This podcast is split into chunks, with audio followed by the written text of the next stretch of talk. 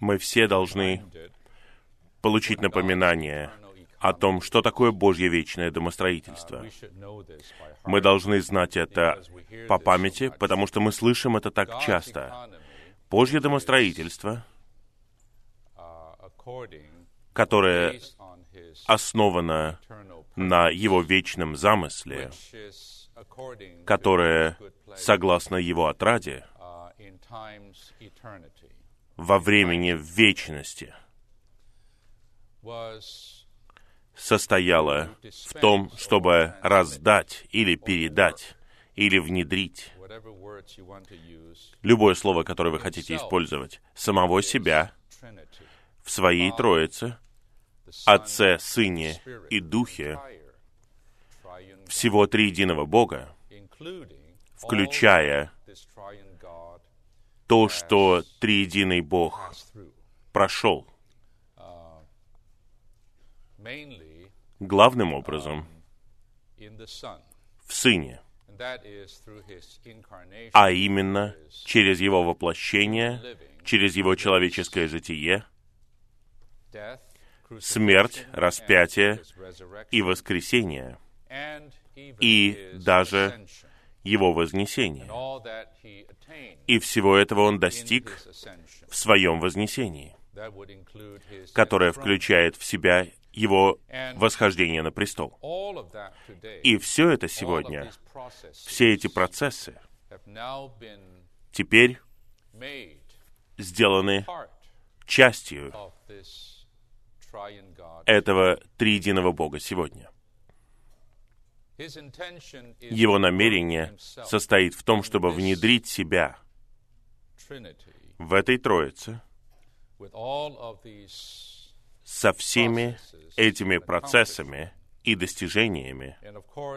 И, разумеется, мы знаем, завершение этого процесса мы называем это приготовленным триединым Богом.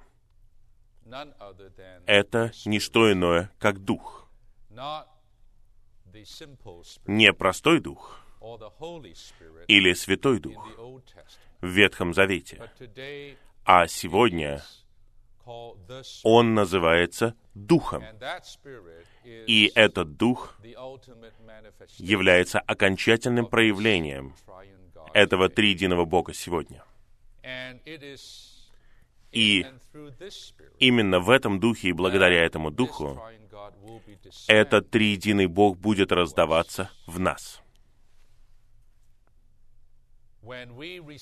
Когда мы принимаем Господа, мы принимаем Духа. И поэтому мы принимаем всего Бога со всем, через что Он прошел. И сегодня, поскольку мы Его верующие, которые возрождены Его жизнью, этот Бог внедряется в нас ежедневно. И этот процесс — это процесс Божьего активного домостроительства. И это фактически наша христианская жизнь. Наша христианская жизнь — это просто жизнь, в которой мы находимся под этим раздаянием. Каждый день, что мы делаем здесь? Мы наслаждаемся этим раздаянием, и мы позволяем, взаимодействуем и позволяем тем самым этому Духу, который есть триединый Бог, наполнять нас, занимать нас, пропитывать нас, каждую часть нашего существа, начиная с нашего духа, нашего человеческого духа, и даже нашу душу, то есть нашу личность. А это наш разум, наше чувство и наша воля. Все эти три важные части нашей души. Этот дух сегодня должен занять должен заполнить и пропитать. Аминь. И этот процесс раздаяния на самом деле в нашем переживании становится нашим спасением. День за днем мы спасаемся при помощи этого раздаяния. Мы называем это органическим спасением, начиная с того, что Он возродил наш дух, и затем Он обновляет нас, обновляет наш разум, Он преобразовывает нашу душу. И этот процесс, это процесс спасения, если описать его по-другому, это процесс освящения. Это означает, что мы становимся святыми, мы становимся необычными, мы становимся такими же, как Бог свят, изнутри, не посредством какого-то внешнего улучшения, не посредством внешнего переделывания или изменения нашего поведения. Это лишь появляется как результат того, что мы внутренне освещаемся. Итак, этот процесс завершится во время, когда Господь вернется.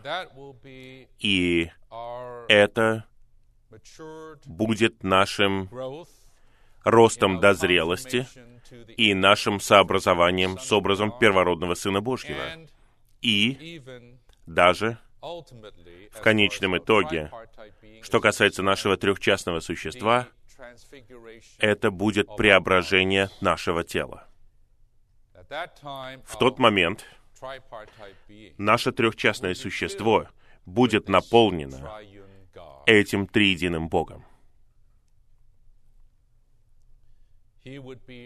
Он будет нашей жизнью.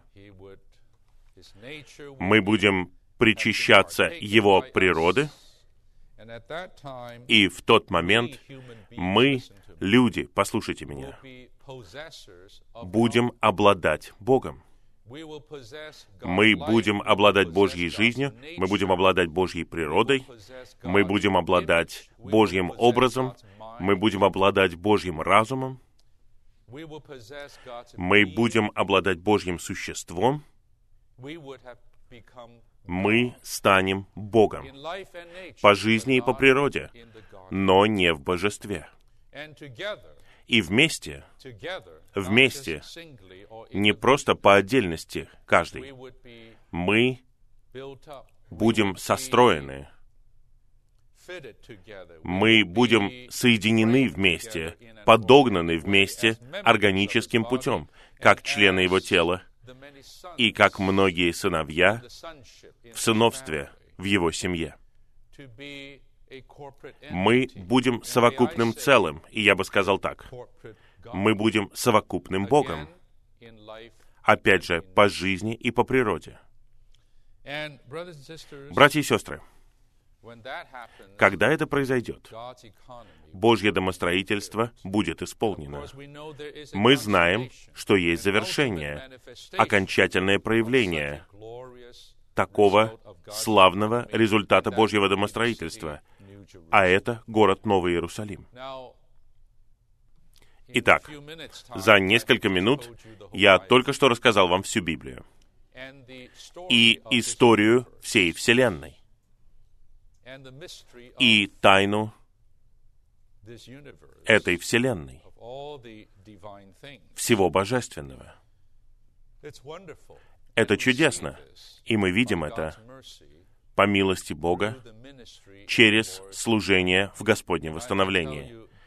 Уверяю вас, братья и сестры, буквально, ну, не буду говорить буквально, но, образно говоря, каждый день я хочу ущипнуть себя.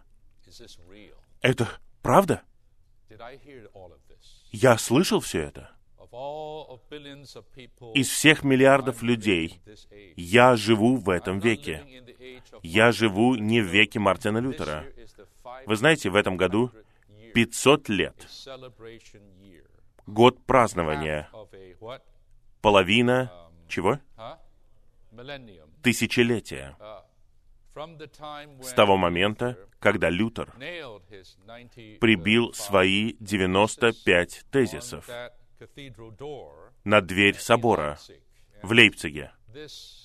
И в октябре ведущие братья соберутся в Лейпциге, в Германии, в прежней Восточной Германии, на наше международное обучение соработников и старейшин. Мы выбрали этот город в этом году, чтобы провести там обучение. И после этого всю неделю мы будем распространяться по всей Европе. Мы будем распространять восстановительный перевод Нового Завета. Сотни и тысячи экземпляров.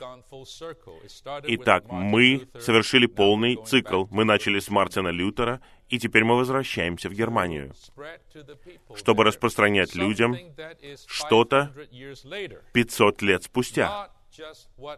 Не просто то, что восстановил Мартин Лютер, это было лишь самым началом. Это было юридической частью Божьего домостроительства, а именно оправдание верой. Его знаменитые две книги — это послание к римлянам и послание к галатам. Мы благодарим Бога за такого служителя, который восстановил этот великий вопрос, что человек оправдывается не делами, человек оправдывается верой. Это нечто великое, но это лишь начало. Сегодня если вы все еще знаете только это и наслаждаетесь только этим, тогда я вынужден сказать, что вы устарели на 500 лет. Вы не современные. На самом деле, за эти последние 500 лет произошло очень много всего в том, что касается истины в Слове. Было восстановлено очень многое, и я бы сказал даже — в определенном смысле все было восстановлено. Оправдание как начало, которое связано с нашим основополагающим спасением, а теперь сейчас то, что я говорил вам сейчас. Этот великий и высокий замысел, окончательный замысел — а именно то, что человек становится Богом. Что человек становится таким же, как Бог, по жизни и по природе. Человек живет как Божий биологический вид и Божий род. Итак, Бог имеет полное совокупное выражение во Вселенной через этого человека. В этом человеке это совокупный, спасенный, искупленный, освященный, преобразованный и сообразованный и преображенный человек, который полностью наполнен им, его элементом, и выражает его в этой Вселенной. Братья и сестры, вот служение достигло именно такой точки. Это служение, которое на самом деле завершил Павел в первом веке. Он утверждал, и справедливо утверждал, что он закончил Слово Божье. Но даже до того, как он умер, это откровение, это служение, это слово начало исчезать, подвергалось нападкам, и в конечном итоге было заменено всевозможными вещами. А это деградация церкви. Но благодарение Господу, Он есть Бог восстановления. И, как я говорил за последние 500 лет, это восстановление привело нас к этому положению сегодня. Вот мы, мы имеем великую истину, чудо из чудес, эту Библию. Это Слово Божье открыто для нас. Нужно ущипнуть себя. Я хочу сказать, если вы по-настоящему видите все это, вы захотите ущипнуть себя. Это как сон, что человек может знать это, но в эти выходные, братья и сестры, мы касаемся чего-то, на первый взгляд, не очень высокого, не очень глубокого, ничего-то такого славного. Я говорю о том, как обращаться со Словом Божьим. Вы, может быть, скажете, а как это связано со всеми этими чудесными вещами? У меня есть ответ для вас. Это связано самым тесным образом. Самым тесным образом. Мое бремя в эти дни и даже на этой конференции состоит в том, чтобы чтобы освежить нас, напомнить нам, и я бы даже сказал, помочь нам заново обнаружить.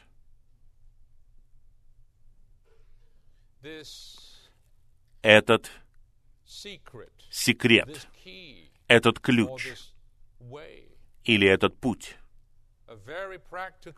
очень практический путь, который Бог приготовил для нас, чтобы все великое спасение, все великое домостроительство Бога исполнилось, и чтобы мы переживали его. Итак, Бог дал нам два великих дара человеку. Во-первых, своего Святого Духа. И во-вторых, свое Святое Слово, Писание. Это Святое Писание, которое написано Богом, вдохновлено Богом. Человек был движим Святым Духом, то есть самим Богом, чтобы написать. И это становится продолжением Божьего Писания. И это часть Святого Слова. Святой Дух и Святое Слово — это две великих вещи. Святой Дух — это сам Бог. Это Бог со своей жизнью, это Бог с Его природой, это Бог с Его сущностью, это Бог с Его элементом, это Бог с Его субстанцией. Все это сегодня находится в этом Святом Духе. Этот дар Духа, который Он дал нам, предназначен не только для того, чтобы мы говорили на языках. Это что-то слишком поверхностное. Или для того, чтобы нам было хорошо. Это тоже что-то поверхностное. Или для того, чтобы у нас был так называемый Дух, Святого Духа для исцеления или для того, или чего-то еще. И некоторые просто не могут не думать о чем-то сверхъестественном, когда они говорят о Духе. Нет, я вынужден сказать вам, эти проявления Духа — это что-то внешнее, это не что-то главное, это не главный замысел этого Духа. Этот Дух есть сам Бог. Этот Дух — это то, как Бог приносит себя нам. И сегодня, сегодня мы возрождаемся этим Духом в нашем Духе. И сегодня наш дух сливается с этим духом и становится слитым духом. И сегодня этот дух есть триединый Бог в нас, как дух жизни, как дух Христа, как дух Божий и даже как сам Христос. Для нашего ежедневного переживания, для того, чтобы мы касались Его, для того, чтобы мы любили Его. Аминь. Для того, чтобы мы ели, чтобы мы пили, чтобы мы наслаждались, чтобы мы причащались живым образом. Этот дух — это не сила. Этот дух есть живая личность. Разве вы не любите Духа? Мы должны призывать «Господь Дух». Господь Иисус сегодня есть Дух. И это Его составное имя во втором послании к Коринфянам — Господь Дух. Сегодня не может быть и части нашей христианской жизни без Духа. Без Духа все тщетное, все бессмысленное. Все находится в этом Духе. Но это не все. Бог дал нам свое святое Слово. Он не просто дал нам Святого Духа. Он дал нам Святое Слово. Он оставил нам свою Библию. Что делает Библия? Почему Библия так важна? Ну, я скажу вам одну вещь. Эта Библия — это также Он сам. И я не имею в виду черным написанное по белому. Листок бумаги, книга. Я имею в виду действительность Слова Божьего. Это просто Христос. Его имя — это Слово Божье. Однажды, когда Он вернется, Он поведет своих победителей, которые будут сидеть на белых конях, чтобы нанести поражение Антихристу. Его имя будет названо Слово Божье. В начале было Слово. Слово было у Бога, и Слово было Бог. И это Слово, вечное Слово, этот Логос, стало плотью и поставило скинию среди нас, полное благодати и действительности, а это Сын Божий Иисус Христос. Итак, братья и сестры, действительность Слова Божьего — это сам Христос это сам Бог. Каждый раз, когда вы касаетесь этого слова, это то же самое, что касаться Духа. Мы приходим, чтобы коснуться Бога. Мы приходим, чтобы коснуться Христа. Вы должны иметь это понимание. У вас должно быть это ощущение внутри. Вы не просто открываете книгу. Вы приходите к тому, чтобы соприкоснуться с Богом. Но эта Библия также полна Писаний, полна слов. И эти слова, это Писание, что они делают? Оно раскрывает нам, показывает нам, показывает и раскрывает, во-первых, самого Бога, который есть тайна. Ни один человек не знает его без слова. Мы не можем узнать, кто этот Бог, что это за Бог, как этот Бог ведет себя, как Он все делает. Но это Слово раскрывает все это нам.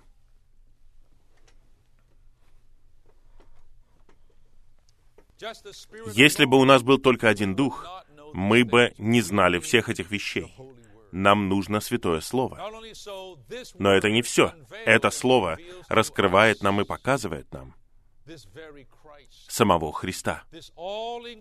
Все объемлющего Христа, который является центральностью и универсальностью Божьего плана, Божьего домостроительства. Все есть Христос. Я вчера говорил вам.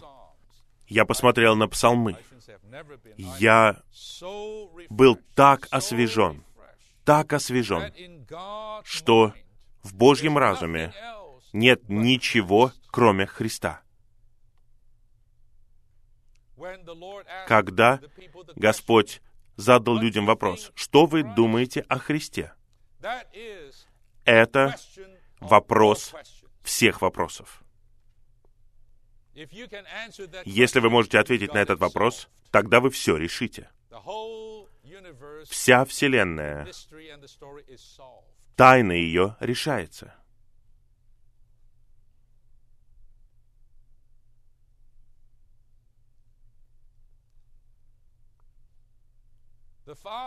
Отец сказал с небес, с неба. И он очень редко делает это, если это не что-то действительно важное. Он не просто говорит с небес напрямую, но он так поступил в момент крещения Господа и на горе преображения. Это мой возлюбленный сын слушайте Его.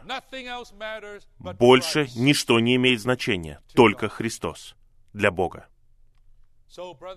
Итак, братья и сестры, нам нужно возвышать Христа. Нам нужно хвалить этого Христа.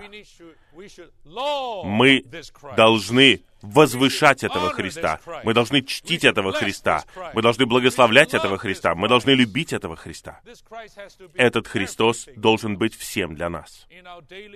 В нашей повседневной жизни, в нашей супружеской жизни, в нашей домашней жизни, в нашей церковной жизни Христос должен быть всем для нас. Тогда, уверяю вас, все будет в порядке. Эта Библия раскрывает Христа во всей полноте нам, через прообразы, предозображения, пророчества, поэзию в Ветхом Завете. И прямыми словами в Новом Завете, через учение апостолов. Просто представьте себе, читайте изучайте Евангелие от Матфея, Евангелие от Иоанна, первое послание Коринфянам, послание Колоссинам, вы увидите все измерения этого Христа. Итак, эта Библия раскрывает нам тайну Вселенной. А это Бог, тайну Бога, то есть Христа. И более того, эта Библия раскрывает нам Церковь другую тайну, тайну Христа. Это нечто великое. Церковь — это не просто строение. Церковь — это не религия. Церковь — это не христианство. Церковь — это таинственное образование. Слияние Бога и человека, гибрид божественности, слитый с человечеством. И все, что с этим связано. Это Библия через прообразы, через пророчество и через простые слова раскрывает нам эту церковь. Эта Библия также раскрывает нам, как мы должны жить, как мы должны вести себя, как Божьи люди, как Его верующие. Очень много наставлений это не для того, чтобы мы изменяли себя. Это наставление в конечном итоге о том, как мы должны жить этого Христа, выражать этого триединого Бога. И даже являть Духа в нашей жизни, как индивидуально, так и совокупно. Индивидуально как верующие и совместно как церковь его тела. Итак, братья и сестры, я все эти минуты даже не вникал в этот урок. Я просто хочу показать вам картину, очень необходимую картину этих двух великих даров, которые Бог оставил нам — Разве вы не благодарны, что у нас есть Святой Дух внутри, и у нас есть Святое Слово снаружи? И я заверяю вас, эти две вещи соответствуют друг другу. Они едины.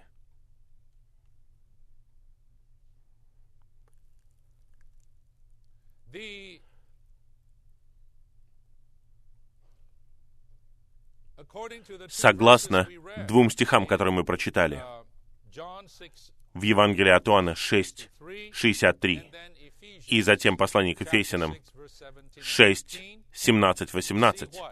Мы видим, что в Евангелии от Иоанна 6, 63 говорится, что плоть не приносит никакой пользы. Правильно? Когда речь заходит о чем-то божественном, о духовном, нужно оставить свою плоть, потому что она не помогает. Слова, которые я говорю вам, слова, которые я говорю вам, это дух и жизнь. Эти слова, которые говорил Господь Иисус, которые являются частью Слова Божьего, и на самом деле очень важный стих, который мы читали вчера, из второго послания Тимофею 3 главы. Все Писание Бога духновенно. Вы знаете, это слово «духновенно» должно напоминать нам о Духе, потому что Дух — это дыхание Бога. На греческом слово «дыхание», «дух» и «воздух» — это одно и то же слово. Пневма. Пневма. Итак, слово, Писание — это Божье дыхание, Божье выдыхание. И Божье выдыхание — это просто Его Дух. И здесь Господь Иисус сказал, «Слова, которые я говорю вам, — это Дух и, дорогие братья и сестры, мы все должны иметь обновленное видение. Мы должны понимать, что это Слово Божье, которое у нас в руках. По сущности, есть Дух. Это не черное, написанное по белому.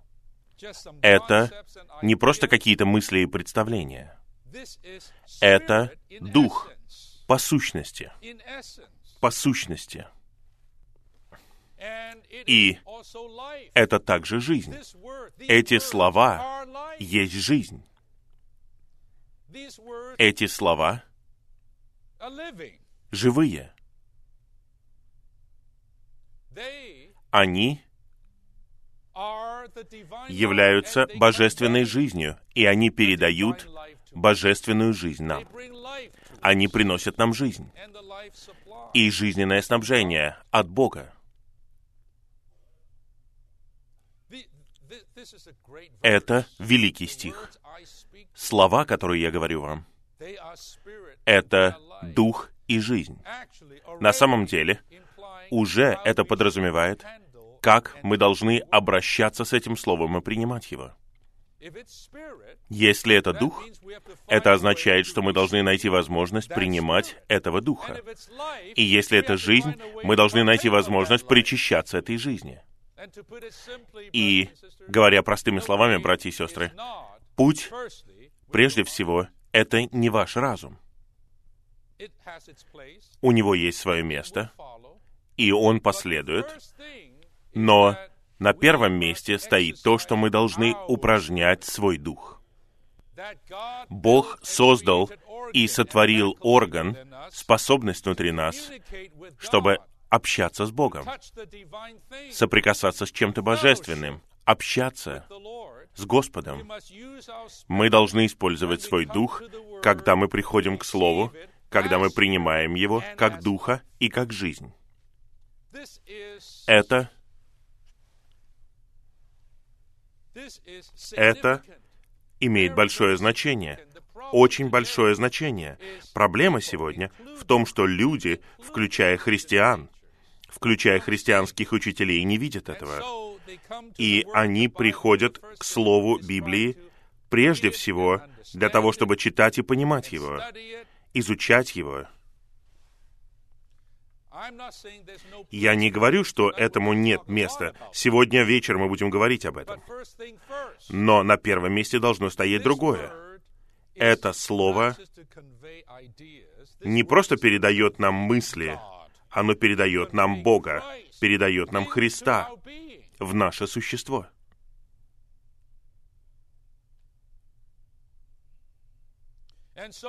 Поэтому Поэтому нам нужно упражнять свой дух и касаться этого слова, приступать к этому слову, принимать это слово, и тем самым получать духа и получать жизнь в себя.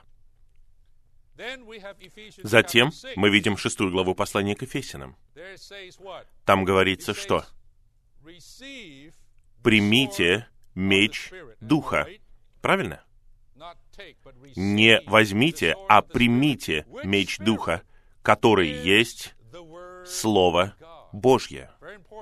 Это очень важно. Когда говорится о Духе, здесь говорится, что этот Дух, и мы знаем, что этот Дух есть Святой Дух сегодня, Дух Божий сегодня. Этот Дух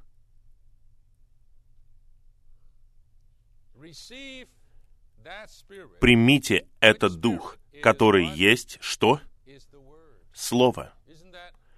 Разве это не любопытно? Разве это не интересно? В Евангелии от Иоанна говорится, Слово есть Дух. Здесь, в послании к Ефесянам, говорится, Дух есть Слово. Это завершение цикла.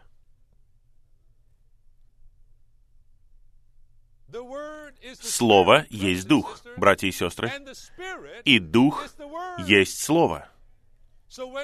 Поэтому, когда мы принимаем меч Духа, как мы принимаем его?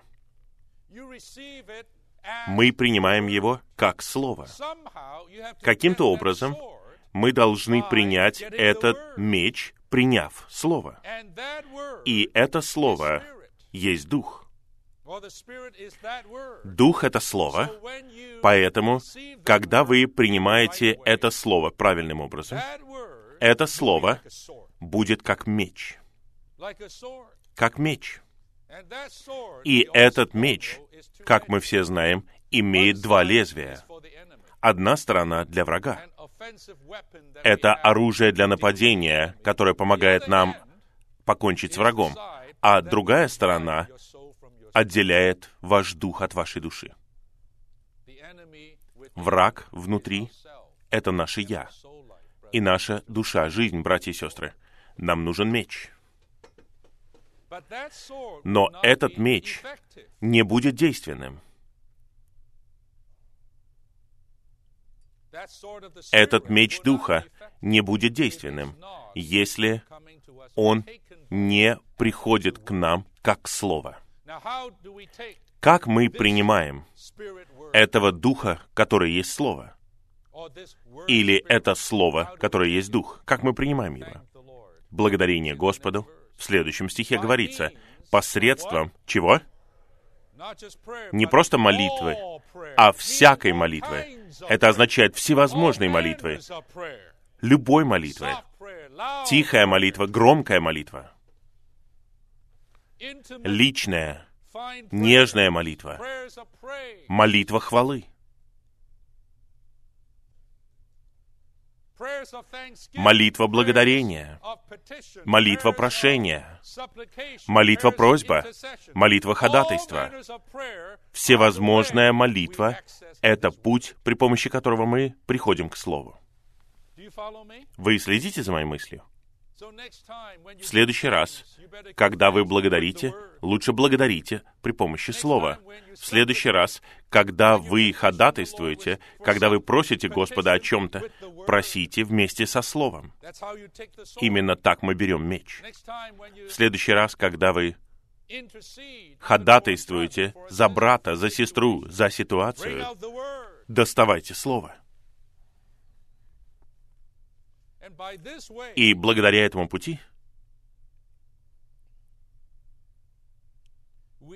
мы принимаем Духа.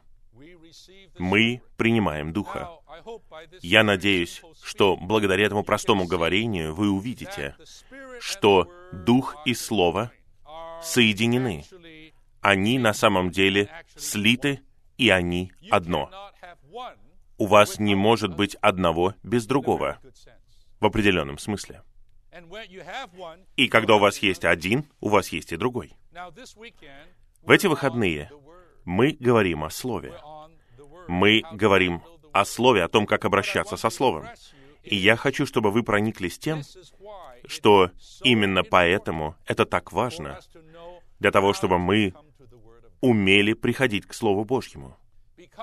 Потому что мы хотим приходить к Слову Божьему таким образом, чтобы касаться духа и жизни. Мы хотим приходить к Слову Божьему и обращаться с Ним так, чтобы получать духа и жизнь. И если мы сможем это сделать, братья и сестры, что я могу сказать? Я бы сказал, вот и все.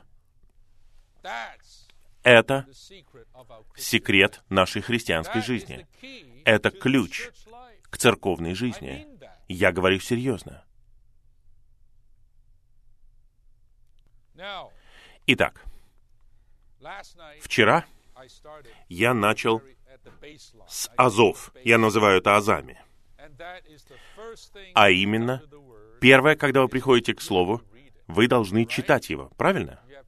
Вы должны читать его. Но мое бремя вчера главным образом касалось не просто чтения. Мое бремя вчера касалось... Ну, вчера вам не раздали эти листочки. Сегодня вы все получили эти листочки. Получили? Мое бремя главным образом касается нашего настроя, когда мы приходим к этому слову. Наш настрой, когда мы приходим к этому слову. Я быстро рассмотрел 119-й псалом о том, как любящие, ищущие Бога в Ветхом Завете, какой у них был настрой. Какой у них был настрой? И хотя они не были спасены, они не были возрождены, они знали кое-что о Божьем Слове. В те дни это был закон. Закон. Не очень хорошее что-то. Но они пробивались через него и находили Бога за этим законом. В конечном итоге закон был не просто чем-то, что они соблюдали. Он был для них средством, чтобы соприкасаться с самим Богом. Итак, они обращались со Словом Божьим живым образом. И они на самом деле приходили к Слову Божьему, как будто они приходили к Богу, к живой личности. Все то, что я читал даже вчера, подтверждает это, подтверждает это.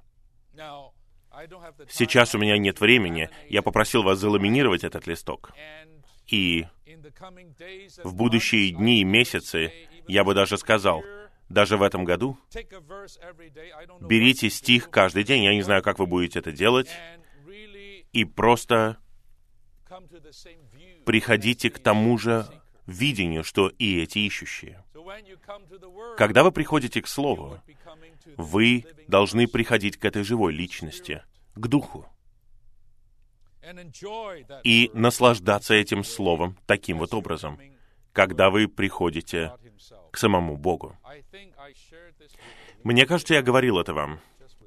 Или я говорил это отдельным братьям, я забыл. Но я говорил это а, в Северной Калифорнии цитата, которую я нашел. Это цитата из Августина, так называемого святого Августина. Я не называю его святым Августином, потому что если он святой Августин, тогда я святой Минору. Если он святой в этом смысле, тогда ничего страшного. Итак, Августин великий богослов, отец церкви, в ранней церкви. Он сказал знаменитые слова. Сегодня, в этой жизни, обращайтесь с Писаниями, как с лицом Божьим. Тайте в Его присутствии. Это знаменитая цитата. Это означает, что для Него, для Него, когда он приходит к Слову. Он не просто приходит прочитать книгу, даже не просто святую книгу. Он приходил как будто к Божьему Слову. Соприкасаться с Божьим лицом, видеть Божье лицо. И Библия полна этой мысли. Лицо Бога — это Его присутствие. Когда у вас есть Его лицо, у вас есть Его присутствие. Когда у вас есть Его присутствие, у вас есть Он. Когда мы приходим к Слову, когда мы приходим к Писанию, мы должны приходить к Нему. За жизнью, за Духом. И не просто за знанием или информацией или чем-то другим. Но сегодня я хотел бы прежде всего... Сколько времени сейчас? Одиннадцать, да? Хорошо. Я хотел бы быстро просмотреть вместе с вами второй листок, который называется «Вникать всем существом в Слово Божье». Если вы получили этот листок, пожалуйста, достаньте его. Итак, я не буду его рассматривать подробно. Я попрошу вас заламинировать его. Хорошо? Использовать бумагу другого цвета, чтобы вы не перепутали два листка. Дорогие братья и сестры, если слово такое, как я описал его, тогда, святые, потребуется все наше существо, чтобы вникнуть в него.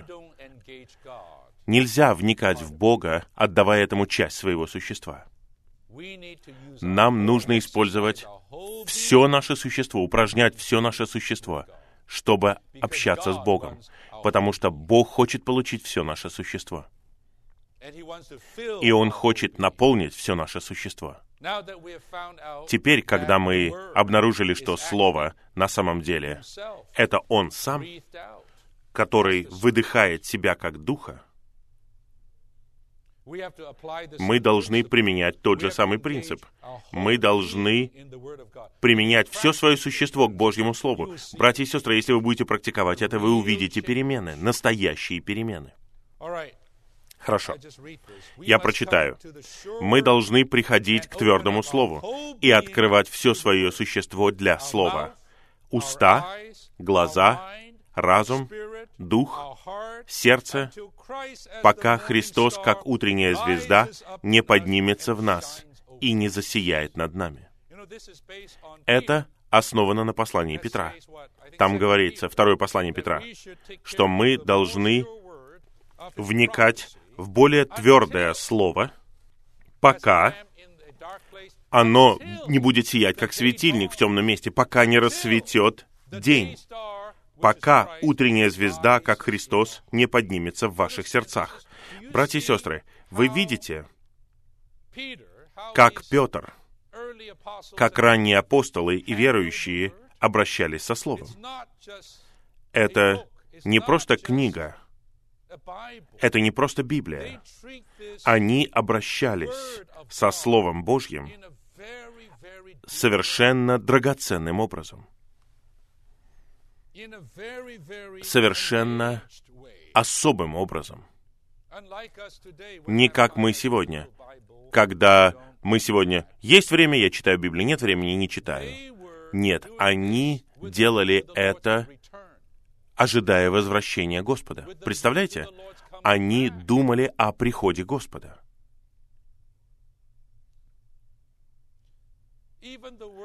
Даже Слово Божье, как бы мы ни изучали его, мы не ценим и не восхищаемся им вот до такой степени.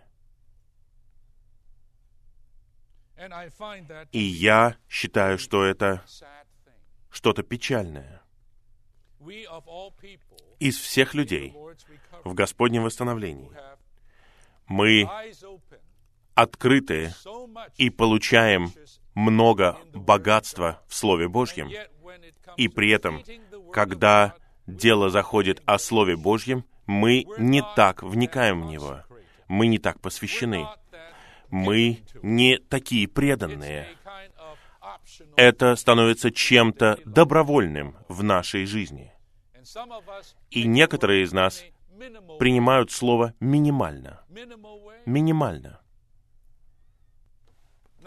Не говоря уже о том, что у некоторых из нас Библия лежит просто на столе или на полке, собирает пыль. Нет, эта Библия не для этого. Эта Библия является всем. Она должна быть живой для нас. Итак, все наше существо должно быть вовлечено в это. Точно так же, как мы должны полностью быть вовлеченными в общение с Господом, с Господом Иисусом. Таким же образом, мы должны соприкасаться с Его Словом. Я не буду стихи эти рассматривать, я записал их сюда. Первые несколько стихов говорят о слове и об устах. Уста, братья и сестры. Вы когда-нибудь слышали, что вам нужно использовать свои уста? Вы скажете, да, вам нужно использовать уста для того, чтобы молиться этим словом, чтобы говорить это слово. На самом деле есть слово. Второе. Слово и глаза. Глаза. Святые, когда вы приходите к Слову, используйте свои глаза. Обращайте свои глаза к этому драгоценному Слову. Это признак средоточия. Это признак внимательности. Это признак того, что вы вовлечены в это. Третье. Ваши уши. Если вы читаете Библию, даже когда вы читаете ее, и ваши уши упражняются, вы что-то слышите. Вы слышите Слово, вы слышите Бога. Вы действительно услышите в духе. Итак, уши должны упражняться. Точно так же, как сейчас вы слушаете меня. Но я надеюсь, что вы не просто слушаете меня, вы слушаете Духа внутри вас сейчас. Слово и руки, даже наши руки, должны участвовать. Даже наши руки, которые держат Библию.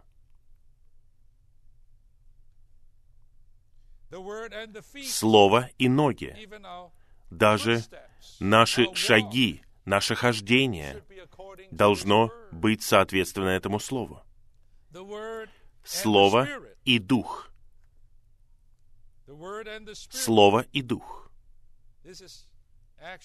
Это на самом деле не просто Святой Дух, это наш человеческий Дух. Он должен быть абсолютно и полностью вовлечен в это. Он должен касаться Божьего Слова. Если мы хотим причащаться Его, как Духа и жизни. Слово и сердце. Многие приходят к Слову, не имея при этом сердца открытого для Него. Бессердечно сердца при этом нету. Да, слово открыто, но сердце где-то еще. Дорогие святые, ваше сердце участвует? Ваше сердце вовлечено? Когда вы приходите к Слову Божьему, Слово и душа, вся наша душа, наш разум, наши чувства, наша воля — должны быть вовлечены. Наш разум в огромной степени. Вы приходите к разуму, вы говорите, нам не нужен разум. Нам не нужно использовать разум. Нет, нет. Первое — это наш дух. Мы должны касаться Слова своим духом. Мы должны упражнять своего внутреннего человека, свой дух, чтобы касаться Духа в Слове. Другого пути нет. Мы должны делать это прежде всего. Но по мере того, как мы пребываем в Слове, разум подключается, разум функционирует. Это очень важно. На самом деле, Слово, когда оно становится для нас духом и жизнью, будет давать жизнь, будет давать понимание, будет давать живое знание о Боге и о том, что связано с Богом для нас. И для этого требуется наш разум, чтобы мы понимали, чтобы мы расшифровывали все это. Итак, обновленный разум очень необходим. Мы не просто неразумно молитвенно читаем, нет.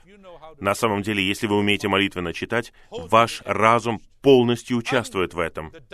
Он находится под управлением Духа. Дух использует его, чтобы понимать, чтобы постигать. Хорошо. Разум необходим. И, наконец, даже наша воля необходима, чтобы выбирать согласно Слову. И, наконец, Слово, уши, глаза, сердце, тело, все наше существо.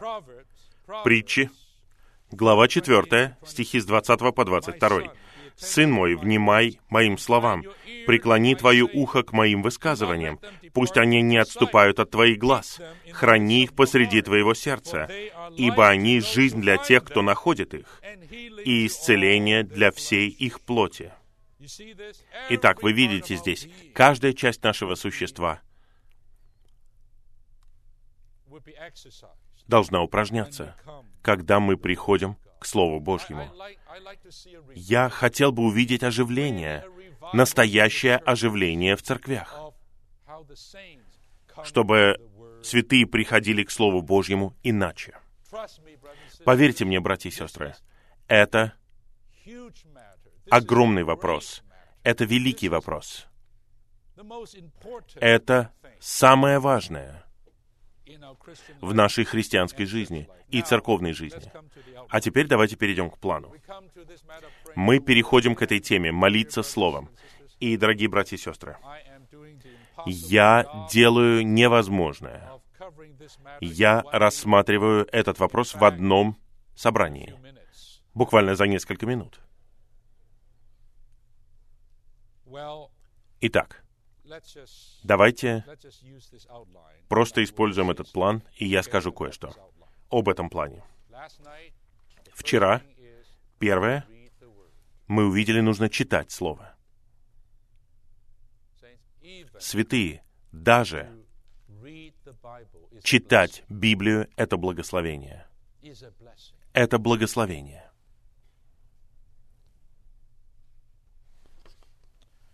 А теперь мы переходим к чему-то большему, а именно молиться Словом. Молиться Словом. Мы все должны научиться молиться Словом. Хорошо?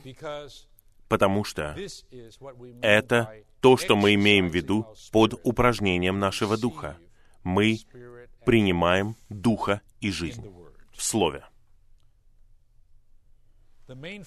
Основная функция Библии состоит в том, чтобы вкладывать Бога в нас как жизнь и как питание жизни.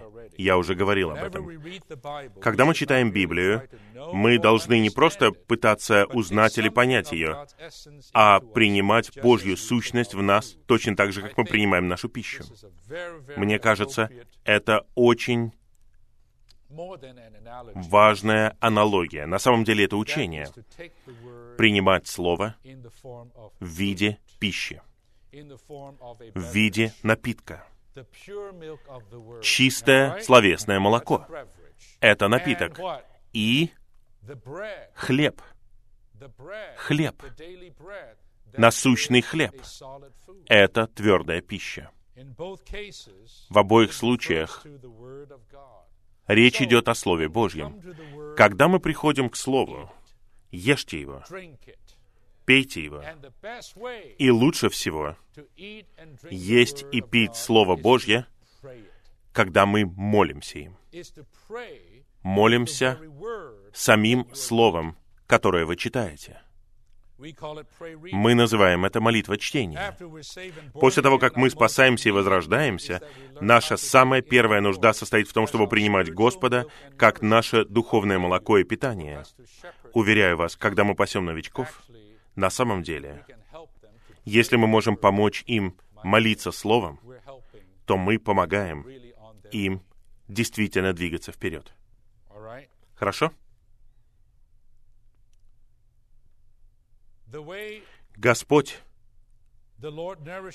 питает свое тело при помощи своего слова. Его тело имеется в виду его церковь. Именно так Господь питает всех нас. Если мы желаем наслаждаться Господом и получать питание от Господа, мы должны приходить к Слову и вкушать Господа. 1 Петра, 2 глава. Как новорожденные младенцы мы должны жаждать молока Слова, чтобы мы могли вырасти к спасению. Вкусите и увидите, что Господь благ. Приходите к Слову с желанием вкусить, есть, пить и получать питание. Дух — это сущность Слова Божьего. Я уже говорил об этом. Бог есть Дух. Дух — это Божья сущность и природа. Поскольку Слово — это дыхание Бога, а Бог есть Дух, все, что выдыхается Богом, есть Дух. Природа этой книги — это сама сущность Бога. Когда мы касаемся этой книги, мы должны понять, что мы касаемся Его и имеем дело с Ним. Каждый раз, когда вы открываете Библию, у вас должна быть мысль, что это выдыхание Бога. Открывайте ее, и вы получаете дыхание. Бог дышит через Слово которое вы читаете. И что нам нужно делать? Нам нужно вдыхать это дыхание. Нам нужно принимать это дыхание в себя, упражняя свой дух, чтобы молиться над этим словом. Его выдыханием. Молитесь, чтобы принимать это дыхание в себя. Слово Божье необходимо принимать посредством всякой молитвы. Нам нужно принимать Господнее Слово в Духе, потому что Слово Господа есть Дух и жизнь. Молитва — это уникальный способ упражнять свой Дух. Молитва — это единственный путь принимать Господне Слово и наслаждаться им при помощи своего Духа. Вот здесь я словно поднимаюсь на гору, потому что молитва чтения — это нечто обыденное среди нас. Это что-то обычное для нас. Правильно? В церковной жизни мы все умеем молитвенно читать. Не нужно учить нас. Мы все это знаем. Я делал это уже 40 лет назад. Ну, братья и сестры, я не знаю, как это сказать. Я могу сказать вам, что в эти дни я наполнен бременем. Эта старая практика должна обновиться, должна освежиться, должна стать живой среди нас. Не просто какой-то формальностью среди церквей, чем-то в поместных церквях, что мы делаем до собрания. Вы видите, что я хочу сказать? Оно утратило свою притягательность, оно утратило свое значение, оно утратило свою драгоценность, оно утратило свое воздействие в нашей жизни. Молитва чтения раньше меняла жизни людей, правильно? Молитва чтения переворачивает нас с ног на голову. Молитва чтения делала нас другими. Мы молитвенно читали таким вот образом. Но каким-то образом за эти десятилетия эта деятельность, эта практика деградировала. Она поблекла и превратилась в какую-то форму, что-то обычное, что мы делаем, она утратила свою силу, утратила свое воздействие в нашей жизни. Вот мое бремя. Я прошу вас открыть его заново, заново обнаружить эту величайшую практику в Церкви Божьей. И у меня есть еще одна папка, в которой много материала, о котором я хочу поговорить, о молитвочтении, но у меня нет времени этого сделать. Я хочу убедить вас, что это не просто что-то из поместных церквей. Это практиковали святые в ранней церкви. отцы церкви, все ищущие верующие на протяжении истории церкви. В 1958 году наш дорогой брат Ли говорил о наслаждении Богом. О наслаждении Богом. Это был новый термин в те годы. Мы никогда не использовали этого термина раньше, наслаждаться Богом. И одновременно, когда он говорил о наслаждении Богом, у нашего брата всегда была такая привычка никогда не оставлять нас просто со стремлением. Он предложил эту практику. Он начал предлагать эту практику молиться словом, или он назвал ее молитва чтения. Но он не смог прорваться на Тайване, когда он высвободил это бремя в конце 50-х годов. Только в 60-х годах, когда он приехал в Соединенные Штаты, тут, в Лос-Анджелесе, эта практика молиться словом появилась сильным образом. Лос-Анджелес, на самом деле, был не первой церковью, где это практиковали. Была одна церковь на Тайване, которая входила в эту практику. И также были святые в Сан-Франциско в те дни, которые входили в эту практику. И эта практика пришла в Лос-Анджелес. И мы взяли ее и начали практиковать ее. Это было примерно в 1966 году. Я коснулся церкви в Лос-Анджелесе в конце 1967 года. К этому моменту молитва словом или молитва чтения стала таким преобладающим, сильным. Это была часть церковной жизни. Вот так я пришел. Я бы на самом деле засвидетельствовал перед вами. Мое первое соприкосновение, сильное соприкосновение с моим духом было благодаря молитвочтению. Это был мой вход в сферу упражнения моего человеческого духа, именно благодаря молитвочтению. Возможно, из-за этого до сегодняшнего дня я не могу забыть об этом. Я не могу забыть об этом. И в те годы, в те дни молитва чтения было буквально всем. У нас были домашние собрания, посвященные молитвочтению. Вот просто святые собирались в Лос-Анджелесе.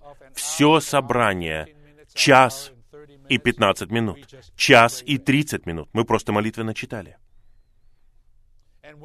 И когда мы собирались вместе, чтобы есть, мы не произносили молитву, мы молитвенно читали. И мы не просто молитвенно читали до еды, но и после еды. Вся наша жизнь была молитвочтением. Когда мы собирались в малых группах по утрам, чтобы оживляться, мы молитвенно читали. Я все еще помню до сегодняшнего дня. Однажды мы молитвенно читали о возложение рук. Вы знаете, можно есть возложение рук. Не как доктрину, не как практику, а как пищу. Вы, наверное, скажете, да вы были безумны. Возможно, мы были безумны. Но, уверяю вас, наши жизни менялись коренным образом. Я знаю, что это всего лишь практика. Но если у вас есть видение, если у вас есть видение, эта практика будет другой.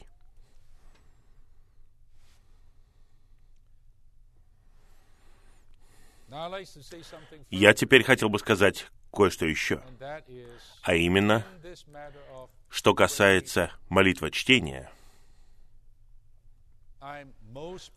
у меня большое бремя, прежде всего, в отношении того, как мы молитвенно читаем Слово.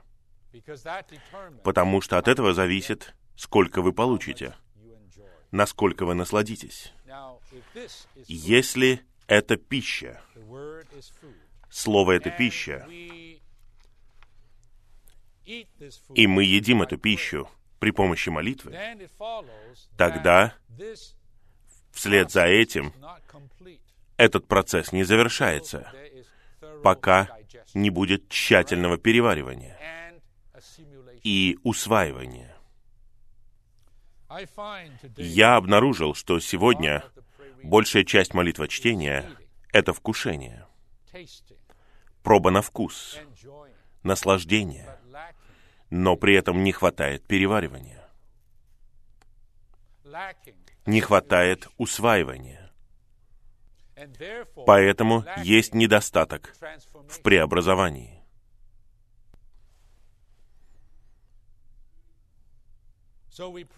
Поэтому мы молитвенно читали, и мы чем-то насладились, молитва чтением, вот прямо как перед этим собранием. И это оставило хороший вкус у нас в устах. Это хорошо. Но этот процесс не завершен, пока мы не переварим все это. Свиток, съеденный Иоанном, так ведь? В Откровении в 10 главе. Был сладким, как мед в устах. Точно так же, как в третьей главе книги пророка Иезекииля. В случае с Иезекиилем он был сладким в устах. Но в случае с Иоанном он стал горьким у него в желудке. Это каким-то образом дает нам намек на то, что главное — это не просто вкус во рту. Должно быть действие, когда оно проникает в ваше тело, в ваш желудок. Оно действует определенным образом. И это действие не всегда подобно меду. Суть, братья и сестры, в том, что нам нужно питаться Словом, переваривать его. Но прежде всего, мы должны наслаждаться его сладостью. Затем мы будем переваривать его. И вы видите даже сейчас, я даже не знаю, как двигаться вперед, потому что слишком много всего, о чем можно говорить. Давайте рассмотрим следующий раздел плана и увидим это. У нас не должно быть просто одного путя молитвы, но у нас должна быть всякая молитва, то есть всевозможная молитва. Мы должны упражнять свой дух, чтобы молиться различным образом и принимать Слово Божье. Вы будете это делать, святые?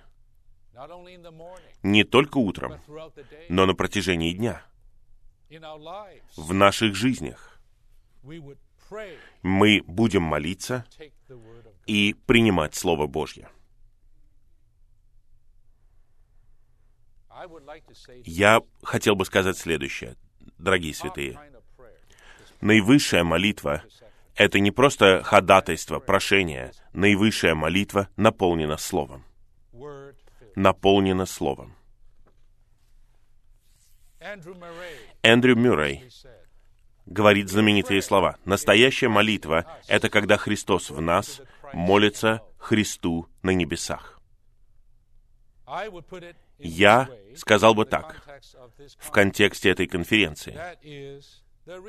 Настоящая молитва — это Слово Божье, которое усваивается и переваривается нами и составляет нас, высказывается через нас в духе, снова возвращается к Богу, как дух. Я знаю, это непростые слова. Непростые.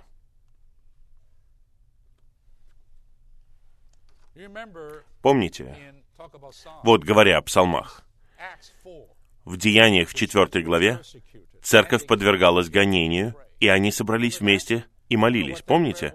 Помните, что это была за молитва? Это была цитата из второго псалма. «Зачем неистовствовали язычники?» Помните это? Это чудесный, прекрасный псалом, который обращает нас от закона к Христу. Они молитвенно читали. Вся церковь молилась вторым псалмом. Неудивительно, что у псалмов есть место в новозаветной церковной жизни. Когда вы собираетесь вместе, у каждого из вас есть псалом. Наполняйтесь Духом, говоря друг другу псалмами. Почему у псалмов есть место? Не у всех псалмов, но у некоторых псалмов есть место в церковной жизни, потому что они раскрывают Христа. Это Слово. Оно раскрывает Христа. И когда мы едим, и когда мы пьем, и когда мы наслаждаемся, и перевариваем и усваиваем, Слово таким вот образом, уверяю вас, когда мы молимся, это Слово выходит из нас. Уверяю вас, лучшая молитва — это молитва чтения. Вы не просто молитесь, исходя из своей логики, из своих представлений или своих слов. И часто в такой молитве мы возвращаем Слово назад к Богу. Как? Есть ли более эффективная молитва, чем когда мы напоминаем Богу о Его обещаниях? Вы следите за моей мыслью? Мы не просто просим Бога сделать что-то для нас. Мы говорим Богу, чтобы Он исполнил свое собственное обещание в своей верности. Вот сильная молитва. Я не просто привожу вам какие-то иллюстрации молитвочтения. Хорошо. Есть много видов молитвы. Во-первых, молитва чтения. Когда мы читаем Библию, мы должны превращать слова Библии в молитву. Братья и сестры, я надеюсь, я не занимаю слишком много времени. Большая часть нашего так называемого молитва чтения деградировала и превратилась в слово «Аминь». Раз, два, три. Аминь. Понимаете? Аминь. Да-да-да, аминь. Итак, это плохо? Нет, это не плохо. Но это наиболее элементарная форма молитвы чтения. Я называю ее повторением молитвы чтения. Но, к сожалению, даже когда мы молимся таким образом, многие при этом не используют свой дух. И это буквально становится формой. Формой поместной церкви. Это тоже очень странно для людей, когда они приходят к нам. Если при этом есть дух, по крайней мере, есть дух. Но если при этом нет духа, то это очень странное что-то. Да-да-да, аминь. Вначале аминь. Что эти люди делают?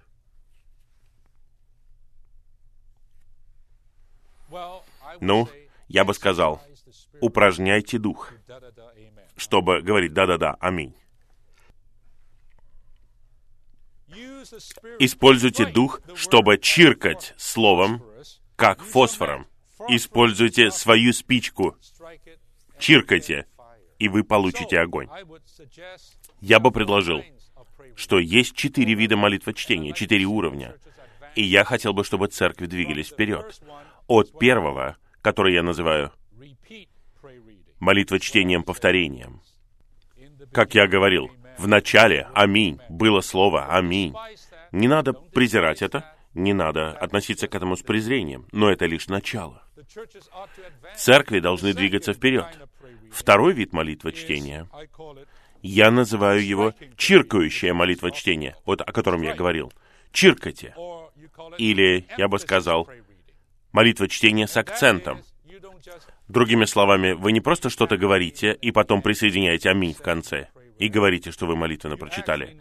Вы на самом деле теперь используете дух более интенсивно. В нем была жизнь. Хорошо? Что делать? Не нужно просто говорить «в нем аминь», «была жизнь, аминь» и так далее.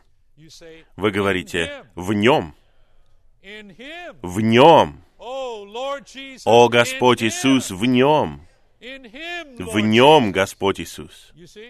Вы видите? Вы тоже скажете, ну это что-то странное.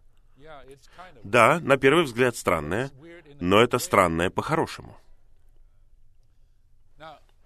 Ну, не думайте при этом, что вы просто говорите какие-то странные вещи нам. Нет, это не что-то странное, нет. Разница есть. Когда мы собираемся вместе, несколько братьев или несколько сестер, я воодушевляю вас делать это в церквях. Не ждите собрания, собирайтесь вместе на утреннее оживление или собирайтесь вместе в малых группах, чтобы молитвенно читать. Молитвенно читайте вот таким вот образом. В нем. Братья, попрактикуемся? В нем была жизнь. Евангелие от Иоанна 1.4. В нем. Аминь. Трудно демонстрировать. Но в этой маленькой демонстрации я также хотел бы показать вам, что есть и плохая привычка в нашем молитвочтении, а именно повторение в унисон, как форма. Я говорю в нем, они все говорят в нем. Это форма. Я не говорю, что это что-то греховное или мирское, но я говорю, что это формальность, потому что это привычка. Это немного значит, когда мы это делаем. Это привычка. Но когда вы упражняете дух, о, в нем, вы упражняете свой дух. В нем. О, вы начнете касаться чего-то. Вы начнете чего-то касаться. На самом деле ваш разум начинает уже функционировать. Он следует за вашим духом, когда вы молитвенно читаете таким вот образом. Но это только лишь второй этап. Вы тоже должны его практиковать. Вы должны перейти на третий уровень. А третий уровень я называю его перевариванием. Мы перевариваем. Не просто повторяем, не просто делаем акцент, а перевариваем. Это молитва чтения, вот о чем у меня больше всего времени сегодня. Молитва чтения переваривания. И для этого я хотел бы перейти к пункту Б. Б в плане. Размышлять. Видите? Размышлять. Я хотел бы сказать, что размышлять — это ветхозаветное слово, которое означает молитва чтения. Оно показано в псалмах. Оно используется псалмистами. Что значит размышлять над словом? Это слово имеет богатое значение. Еврейское слово, переведенное как «размышлять», означает «поклоняться», говорить с собой, говорить вслух. Размышлять над словом значит вкушать и наслаждаться, тщательно размышляя над ним. Представляете? Знаете ли вы, когда вы молитвенно читаете, вы поклоняетесь? У вас когда-нибудь была такая мысль, что вы занимаетесь поклонением? Вы не просто молитвенно читаете или совершаете какие-то действия. Вы поклоняетесь. Если вы размышляете над этим словом, и там говорится, что это значит говорить самим собой, значит, вы сами с собой разговариваете. Если вы зайдете в мою спальню, вы увидите, что я разговариваю сам с собой, когда я молитвенно читаю. Не надо молитвенно читать тихо. Учитесь молитвенно читать вслух, по крайней мере, сами с собой. Если вы молитвенно читаете одни, на самом деле, хорошо, когда вы молитвенно читаете друг с другом. Это еще один большой вопрос. Групповое молитвочтение, совместное молитвочтение. Но разговаривайте с собой. В нем была жизнь. О, в нем была жизнь. В нем. Что значит быть в нем? И вы разговариваете сами с собой. Вы размышляете, размышляете. Вы говорите вслух, вслух разговариваете. И в какой-то момент вы провозглашаете, в нем была жизнь, была жизнь. Рядом нет никого. У вас было такое переживание? Было у вас такое странное переживание? У вас было такое драгоценное переживание? Я боюсь, что у многих из нас его не было. Мы просто говорим, о Господь, аминь. В нем была жизнь, аминь. Все, закончили. А теперь давайте к делам перейдем. Давайте к собранию перейдем. Нет.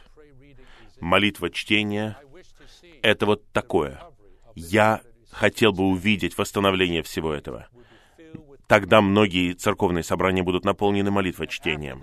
И после этого это лучше будет, чем услышать сообщение. Хорошо. И наслаждайтесь, размышляя над этим. Не надо говорить, что это что-то бездумное. Уверяю вас, когда вы так молитвенно читаете, так много помазания Духа, так много говорения Духа. Разум оживляется, разум черпает что-то, разум питается из этого. Душа питается им, живым Словом Божьим. Некоторые слова, может быть, странные для вас, но те, у кого есть переживания, знают, о чем я говорю. Нужно идти вперед. Молитва, разговоры с собой и хвала Господу также включаются в размышления над Словом. Когда вы молитесь, когда вы молитвенно читаете, вот так вот переваривая, уверяю вас, какая-то молитва будет подниматься в вашем духе. За кого-то вы будете ходатайствовать. Это будет какое-то прошение. Просто благодаря этому молитвочтению. Это послание к Ефесянам 6 глава. Посредством всякой молитвы примите это слово. Вы видите, что происходит здесь? И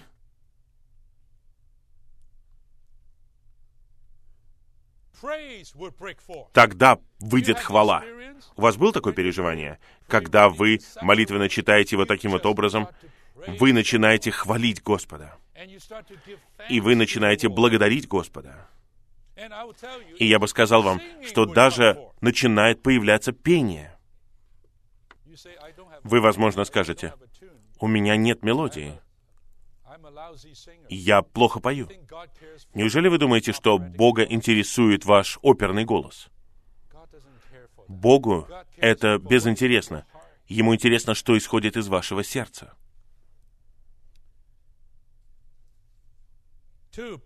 Два. Молитва, говорение с собой, все это часть размышления. Размышлять над Словом значит жевать жвачку, принимать Слово Божье благодаря размышлению. Когда мы размышляем над Словом, это что-то более медленное и тонкое, нежели молитва чтения Слова. Это продвинутая форма молитвы чтения Слова. Если мы принимаем Слово слишком быстро, у нас будет немного наслаждения. Но если мы жуем жвачку, принимая Слово, тогда наше наслаждение будет увеличиваться. Размышление — это что-то более богатое, широкое и более всеобъемлющее, чем молитва чтения. Оно включает молитву, поклонение, наслаждение, разговор, преклонение колена, даже поднятие рук, чтобы принять Божье Слово. Оно включает в себя хвалу, прославление, восклицание и даже плач перед Господом. Когда последний раз вы плакали при молитвочтении? Дух обличает. Дух затрагивает. Дух движется. Настолько, настолько, что в присутствии Господа вы плачете. На севере Калифорнии я придумал такое выражение. Движение без эмоций. Вот во что мы деградировали. Мы какие-то действия совершаем, и никаких чувств при этом. И я не имею в виду какие-то природные эмоции. Нет. Я имею в виду эмоции, чувства. Возвращайтесь к псалмам и почитайте их. Псалмы можно написать только когда есть сентиментальные чувства. Это принцип псалма. Это не просто какое-то письмо или статья, или какое-то исследование. Это написание с сантиментами, с глубокими чувствами, на основании переживаний. И когда выходят эти слова, в виде пения, в виде поэзии. Вот тогда это становится псалмом.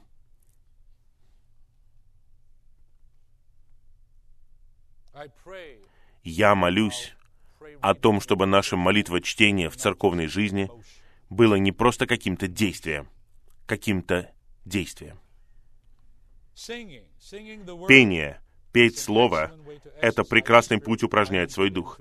Я не буду вникать в это потому что здесь слишком много о пении Божьего Слова. Молиться значит упражнять свой дух, а петь это прекрасный способ упражнять свой дух. Я хотел бы порекомендовать вам несколько глав из книги, которая называется «Обучение совершенствования». Это очень толстая книга. Там есть несколько глав, где брат Ли говорит о пении слова. Петь псалмы.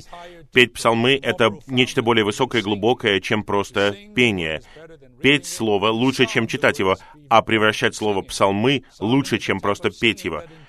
Когда мы поем псалмы, это пение, которое включает размышления. Когда мы превращаем слово «псалом», мы размышляем над ним и даем слову возможность пропитать нас. В такое время мы поклоняемся Господу, мы общаемся с Ним и даже разговариваем с собой в присутствии Господа.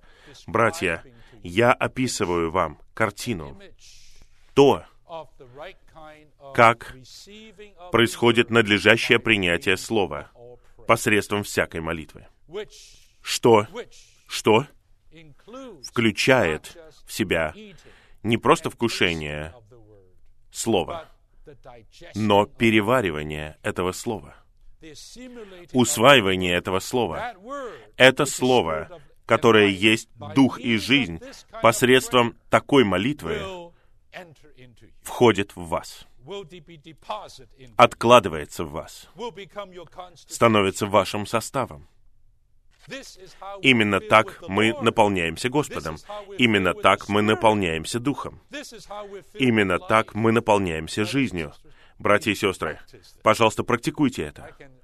Я могу говорить об этом, пока не охрипну, но ничего не получится, пока вы не начнете практиковать это. Я хотел бы порекомендовать всем церквям в эти дни индивидуально практикуйте это. Заново, по-свежему. И вместе собирайтесь и практикуйте такое молитвочтение. Мое время уже истекло. Я просто перепрыгну через третий пункт. И давайте прочитаем четвертый пункт вместе, последний римский пункт. Благодаря нашему молитвочтению Библии, Господь, как живое Слово, входит не только в наш разум, но и также в наш дух.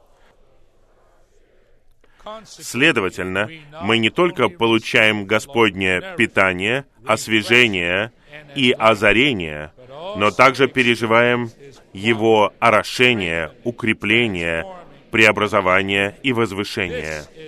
Это переживание силы Слова Божьего в нашем духе. Нет надлежащего пути описать пользу от молитва чтения Слова. Итак, мои братья и сестры, это единственное, что я могу сделать. Эти два величайших дара, два величайших дара, Святой Дух и Святое Слово.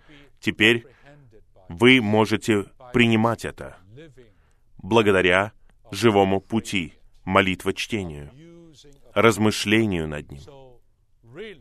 На самом деле, это имеет большое значение, огромную важность в нашей христианской жизни и церковной жизни.